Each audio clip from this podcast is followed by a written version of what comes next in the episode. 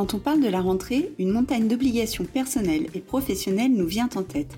L'emploi du temps surchargé, de nouveaux projets professionnels, pour les parents, la gestion de la rentrée des enfants avec de nouveaux horaires et les activités périscolaires, se remettre au sport, et dans tout ça, trouver du temps pour soi. Rien que d'y penser, notre cerveau est en surchauffe et on dit que l'on stresse. Bonjour Juliette. Bonjour Karine.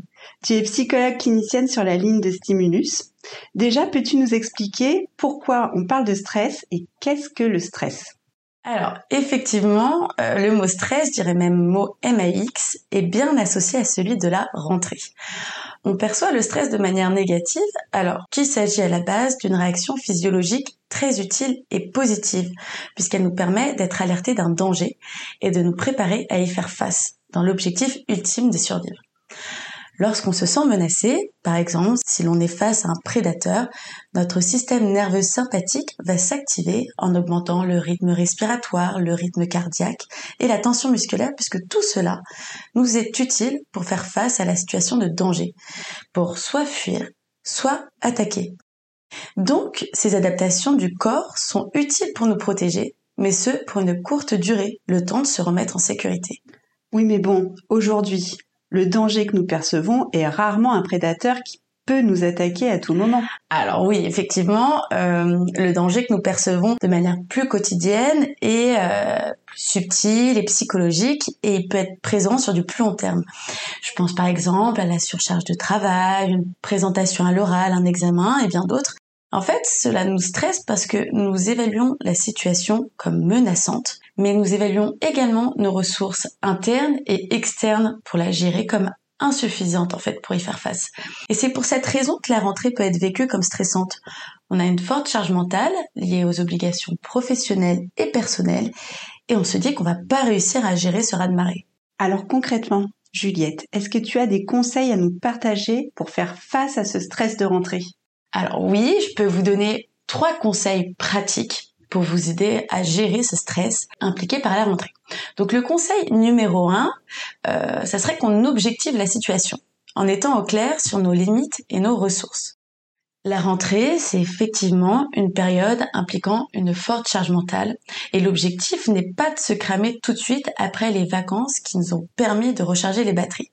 On reprend donc les bases en ayant en tête que c'est ok si on n'arrive pas à tout résoudre et gérer d'un coup parce que c'est logiquement impossible. Pour cela, on fait le point. Bêtement, une to-do list sur l'ensemble des choses à faire pour avoir une vue d'ensemble et on planifie. Cela signifie qu'on organise un planning avec les tâches et obligations à faire, en prenant en compte l'objectif à atteindre, les étapes pour y arriver et le temps qu'on y met, en priorisant, c'est-à-dire en fonction de l'urgence et de l'importance de la tâche, en déléguant ce qu'il doit être délégué et en évitant le multitasking.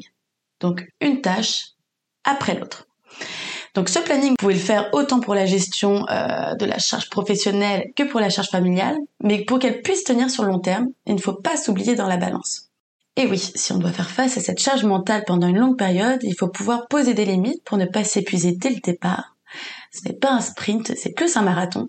Et avoir des temps ressources, comme les activités sportives, voir les proches, le sommeil, toutes ces ressources en fait que l'on peut facilement sacrifier alors qu'elles sont essentielles. L'objectif est donc de trouver votre juste équilibre, un équilibre qui tiendra sur le long terme. Conseil numéro 2, on porte attention à soi. Cela signifie de prendre le temps de se recentrer sur soi, de porter une attention particulière à ses réactions physiologiques à ses comportements. En fait, pour détecter si on a pic de stress ou non. En remarquant que vous êtes à un niveau élevé de stress, vous allez pouvoir en fait adopter des comportements permettant de ralentir votre système nerveux sympathique. Cela va donc permettre un apaisement tant au niveau physiologique qu'au niveau psychologique, puisque ces comportements vont venir dire au cerveau c'est bon, je suis pas en danger, c'est ok. Et pour faire cela, vous pouvez faire par exemple de la cohérence cardiaque. Je pense notamment à l'application euh, Respire Relax sur smartphone qui est très utile. Vous pouvez faire du yoga, de la méditation, des étirements ou du sport. Toutes ces activités vont permettre cette régulation. Conseil numéro 3, on fait attention à l'anticipation. Lorsque nous appréhendons une situation comme la rentrée, nous pouvons nous projeter dans un ensemble de scénarios négatifs de choses qui pourraient arriver et qui alimentent ce stress. En fait, notre champ de vision est réduit. Nous percevons uniquement les dangers de la situation. cette anticipation négative est liée à des biais cognitifs.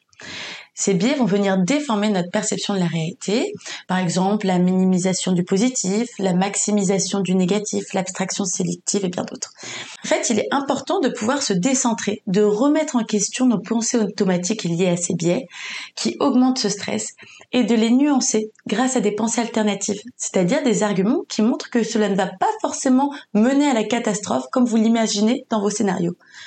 Pour cela, vous pouvez utiliser vos expériences passées pour discerner vos ressources internes et externes, vous ayant aidé à faire face à cette situation. Par exemple, pour la rentrée, se dire qu'effectivement, il y aura une forte charge, mais que l'année dernière, vous avez réussi à mettre ça ou ça en place et que cela a plutôt bien marché. De même, la rentrée peut aussi être perçue comme quelque chose d'excitant et de revitalisant par cette nouveauté, la découverte de nouveaux projets, tant pour les adultes que pour les enfants. Il s'agit d'une perception que l'on peut facilement occulter par ce stress. Alors justement, Juliette, en parlant d'enfants, comment peut-on les aider à gérer leur propre stress de la rentrée? Alors effectivement, la rentrée peut aussi être stressante pour les enfants.